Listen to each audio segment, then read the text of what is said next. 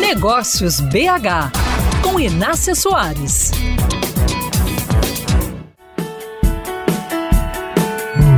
Antes de tentar uma estratégia mirabolante para vender mais, antes de começar a impulsionar posts bonitinhos nas redes sociais, que tal conhecer melhor seus clientes atuais e os potenciais e manter uma conversa mais útil com eles, de modo a entender o que eles precisam e desejam para conseguir ser solução? Sem ouvir muito e prestar bastante atenção, você pode tentar vender para quem não vê sintonia com seus produtos e serviços, ou seja, perda de tempo e de dinheiro.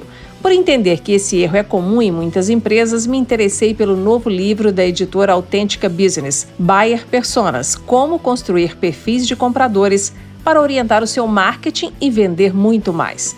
A obra foi escrita pela especialista Adele Revela, fundadora do Instituto Buyer Persona nos Estados Unidos. A autora defende que as empresas realizem entrevistas individuais para de fato conhecerem seus clientes e consumidores potenciais e os fatores que os influenciam a escolher esta ou aquela marca, este ou aquele produto. Afinal, a tecnologia e os novos hábitos que ela ajuda a criar mudaram o jeito de vender e, sobretudo, de comprar. Adélia afirma no livro que nenhum software substitui o que a empresa aprende ouvindo o seu cliente.